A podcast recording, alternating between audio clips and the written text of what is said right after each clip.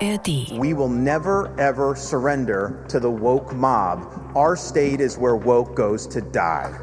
Jetzt hat sich aber Ron DeSantis auch im Blick auf das Weiße Haus aufgeschwungen, der Kulturkrieger zu werden. Wenn ein Ministerium mir verbietet, über Sexualität zu sprechen, dann ist das nicht mehr canceln, dann ist das einfach Zensur. Da haben wir ein schönes altes Wort für. News Junkies. Verstehen, was uns bewegt. Ein Podcast von RBB24 Inforadio. Heute ist Donnerstag, der 25. Mai und kann es sein, dass sich da ein Trump 2.0 auf den Weg gemacht hat. I'm Ron DeSantis and I'm running for president to lead our great American comeback. Das ist Ron DeSantis, Gouverneur von Florida, ein konservativer Hardliner und seit gestern Abend ganz offiziell der aussichtsreiche republikanische Konkurrent von Donald Trump um die nächste US-Präsidentschaft. Obwohl man nach der Show gestern, Ron DeSantis wollte es mit Elon Musk bei Twitter verkünden, sagen muss, heißt er nicht eher Ron Disaster? Pausemusik statt Wahlkampfshow, ein kleinlauter Elon Musk, der sich entschuldigen musste, weil wirklich gar nichts geht. Souverän geht anders, aber gut, wer sich Elon Musk und Twitter ins Boot holt. Als die Pausenmusik dann vorbei war und alle Fehler gefixt, durfte Ron DeSantis noch Wahlkampfrhetorik raushauen, die natürlich sprachlich auch nah dran sein musste an dem, was wir von Trump gewohnt sind. Southern borders collapse, drugs are pouring into the country. Unsere südlichen Grenzen kollabieren, Drogen strömen ins Land. Unsere Städte werden durch einen Höchststand an Kriminalität ausgehöhlt, so DeSantis, der als Schuldigen an allen Missständen Präsident Joe Biden benannte, angetrieben vom woken Pöbel. From the woke mob. Ein Populist, wie er im Buche steht. Wer ist dieser Ron DeSantis eigentlich? Welche Politik macht er als Gouverneur in Florida und was hat die mit seinem Lieblingskampfbegriff woke zu tun?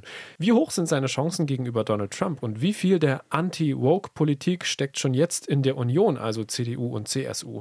Antworten heute bei den News Junkies mit Mia Pankoko und Bruno Dietl.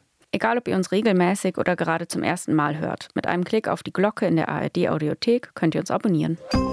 Lass uns doch noch einmal kurz erklären, woher Vogue überhaupt kommt. Ja, also laut Duden beschreibt Woke heute Menschen, die besonders politisch wach und engagiert sind gegen insbesondere rassistische, sexistische und soziale Diskriminierung.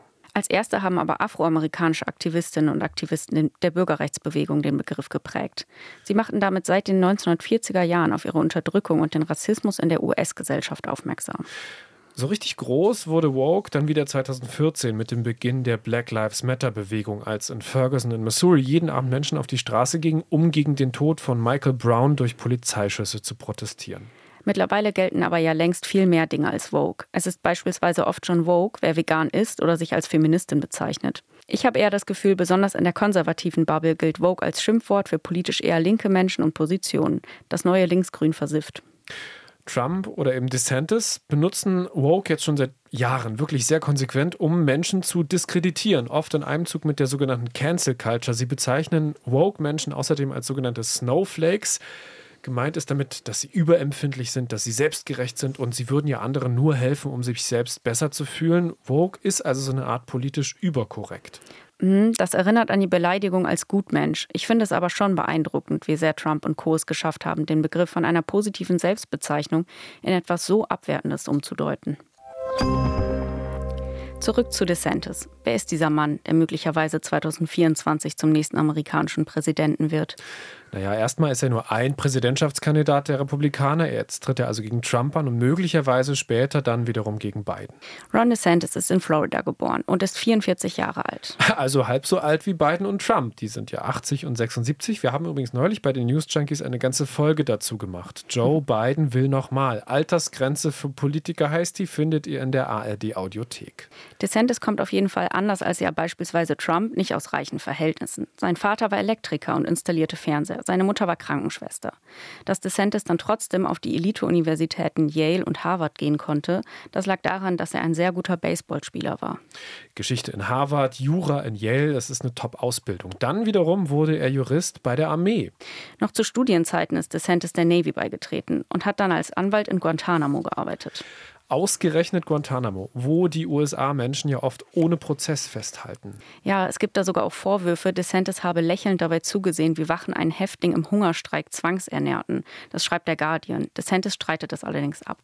So ein harter Hund gegen Kriminelle und Migranten. Das passt auch gut zum Image. Warum, kommen wir später noch drauf. Allerdings inszeniert er sich nicht nur als harter Hund, sondern auch als ganz klassischer Familiendaddy. Frau, drei Kinder, perfekte Familienfotos, konservativ halt. Geheiratet hat er seine Frau übrigens im Disneyland, ausgerechnet da, denn mit Disney hat DeSantis gerade riesigen Stress, auch das klären wir gleich noch. Bevor DeSantis in die Politik gegangen ist, war er einige Jahre Staatsanwalt und dann ab 2012 Abgeordneter in Washington im Kongress. Seine politische Richtung war auch dort von Anfang an ziemlich klar rechts. Er hat ja auch diesen Freedom Caucus, einen Zusammenschluss von ultrarechtskonservativsten Abgeordneten, mitgegründet, von Anfang an am rechten Rand. 2018 hat er dann zum ersten Mal als Gouverneur für Florida kandidiert und da zum ersten Mal richtig mit Trump zu tun gehabt. 2018 war Trump gerade sehr beliebt oder eben sehr, sehr unbeliebt. Und anfangs machte DeSantis vor allem damit Schlagzeilen, dass er Trump ständig verteidigte. Trump, der ist ja heute sein größter Konkurrent. Das war damals aber noch ganz anders. Bei seiner ersten Kandidatur 2018 hat DeSantis nämlich nur haarscharf gewonnen. Und das lag sicher auch darin, dass Trump ihn unterstützt hat. DeSantis war auf Trump angewiesen und hat seine Rhetorik in vielen Punkten übernommen. Seit 2019 hat DeSantis sich aber schleichend immer mehr von ihm gelöst und ihn in seinen Reden auch nicht mehr erwähnt. Die Politikwissenschaftlerin Catherine Klüver-Ashbrook, die ist Direktorin der Gesellschaft für Auswärtige Politik, hat ihn und seine Ziele heute im RBB24 Inforadio so beschrieben. Also der Mann ist ein sehr rechtskonservativer Politiker, aber eben auch ein rechtskonservativer, eigennütziger Politiker. Jetzt hat sich aber Ron DeSantis auch im Blick auf das Weiße Haus aufgeschwungen, der Kulturkrieger zu werden oder zu sein. Also er hat gestern viel darüber gesprochen, dass er gegen alles steht, was in seiner Definition Definition woke sei. Und das sind natürlich Diskussionen um sexuelle Identität, um Geschlechteridentitätsfragen. Und er hat am Wahlsystem in Florida gedreht, sodass er den Republikanern aus dem Bundesstaat Florida für den Kongress vier weitere konservative Sitze beschert hat. Das heißt, er ist ein nicht unerheblicher Mensch für die Republikanische Partei insgesamt. Er ist Trump also in vielen Punkten eigentlich ziemlich ähnlich, besonders in dem harten Kampf als dieser Kulturkrieger gegen alles, mit dem die Woken, den konservativen Amerikanern, ihre Art zu leben, Leben wegnehmen würden. We will never ever surrender to the woke mob. Our state is where woke goes to die.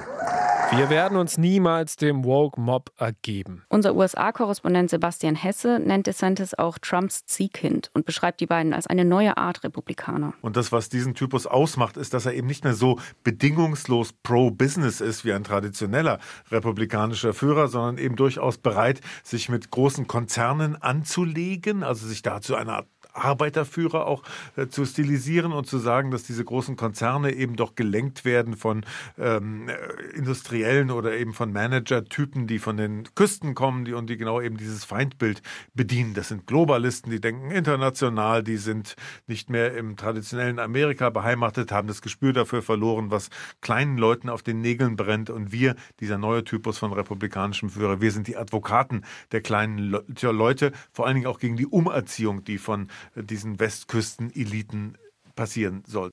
Mittlerweile ist das auch schon fast DeSantis Markenzeichen. Er wirbt damit, wie er in Florida den Kampf gegen den Vokismus führt und das auf Amerika ausweiten will. Ob das funktionieren kann, gucken wir uns später noch an. Eigentlich ist es aber super spannend, dass gerade ein Kandidat, der Trump so ähnlich ist, jetzt als sein schärfster Konkurrent gilt. Es gibt aber auch Unterschiede. Dazu die Politikwissenschaftlerin Ash Brock im Inforadio. Es wurde ja viel spekuliert, ob Trumpismus auch ohne Donald Trump ginge. Und wir haben eben in der Rechts, in der erweiterten Rechtsverlagerung des Ron DeSantis gesehen, dass das sehr wohl gehen könnte.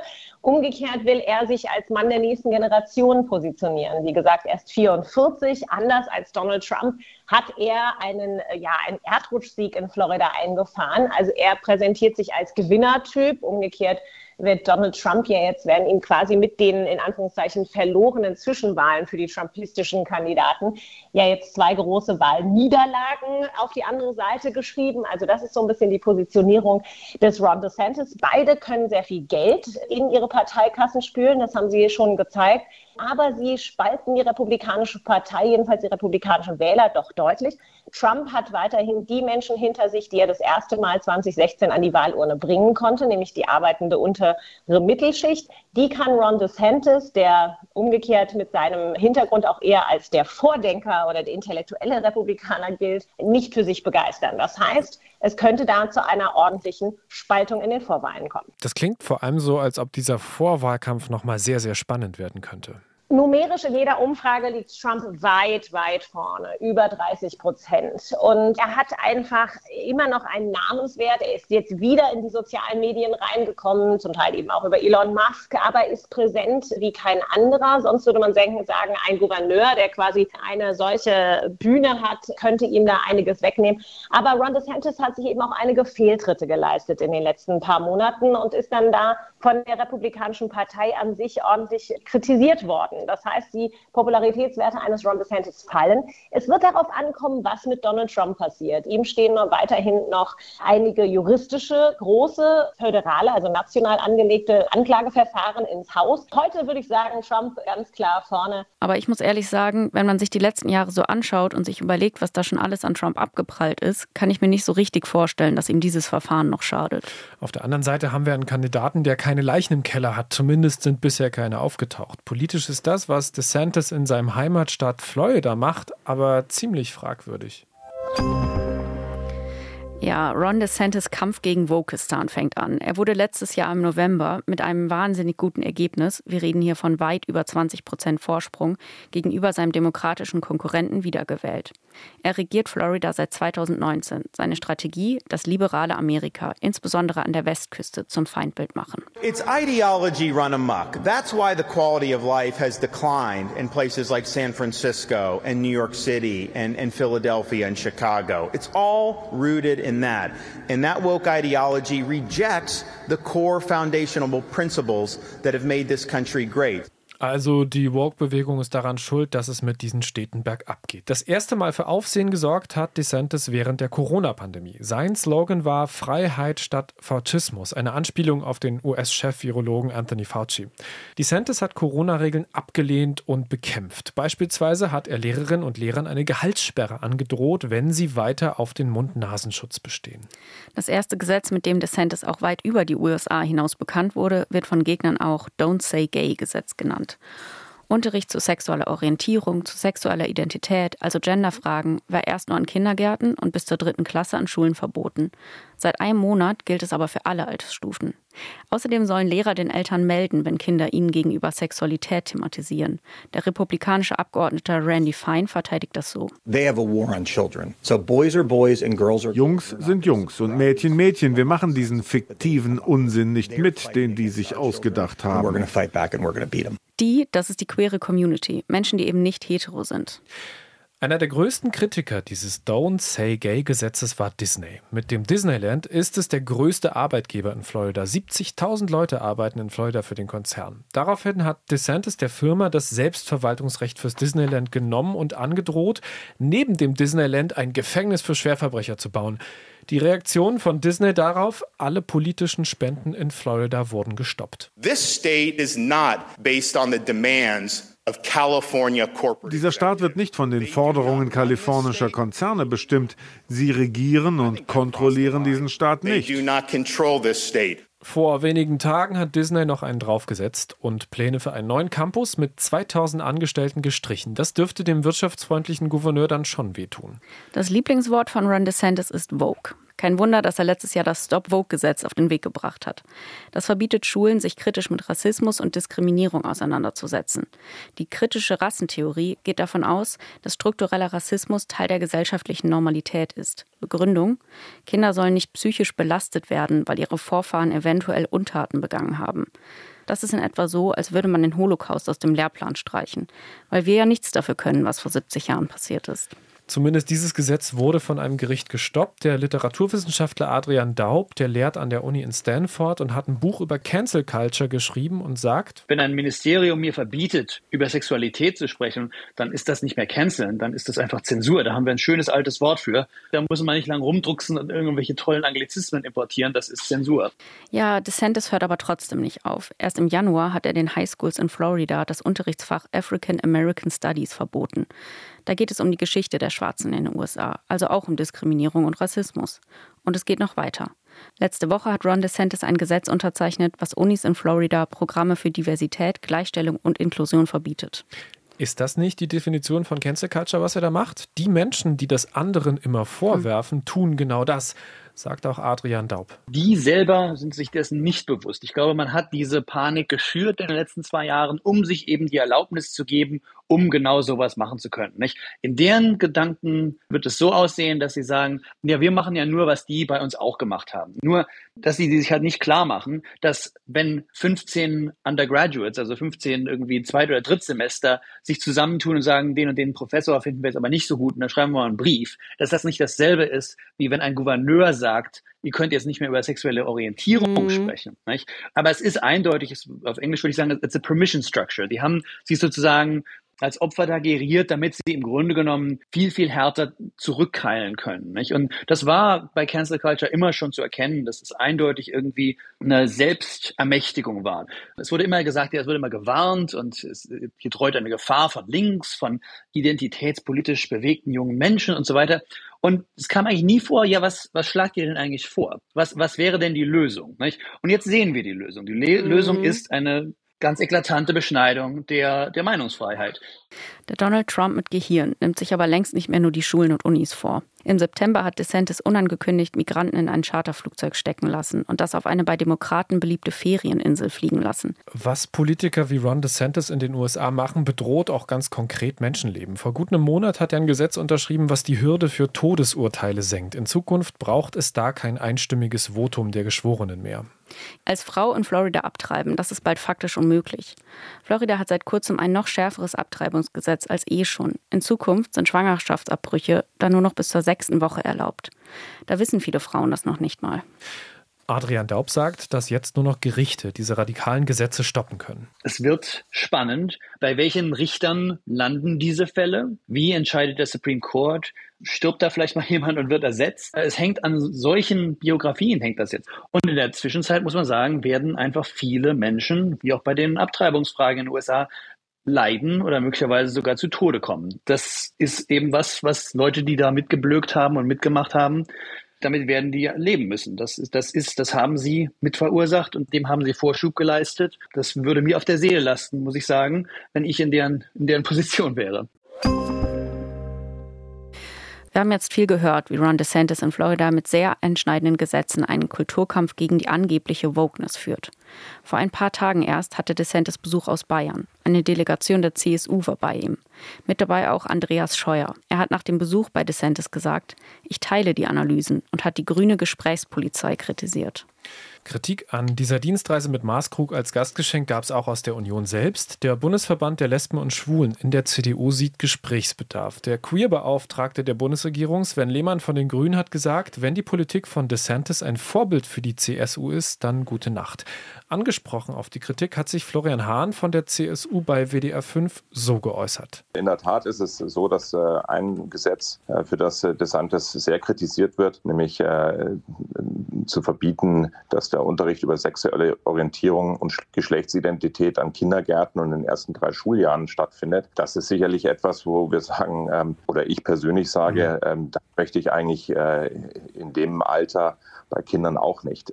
Und Florian Hahn hat das Gefühl, dass auch Deutschland immer woker wird. Dass, ähm, dass beispielsweise Drag Queens in Münchner Kindergärten äh, Lesestunden halten, hm. äh, die sich äh, Big Clit und anders nennen wenn man das kritisiert und sagt, was hat das da eigentlich zu suchen, äh, dann ist man auch in Deutschland inzwischen einem ähm, Woken Shitstorm ähm, äh, ausgesetzt, der es schwer macht, sich tatsächlich sachlich äh, über diese Dinge zu unterhalten.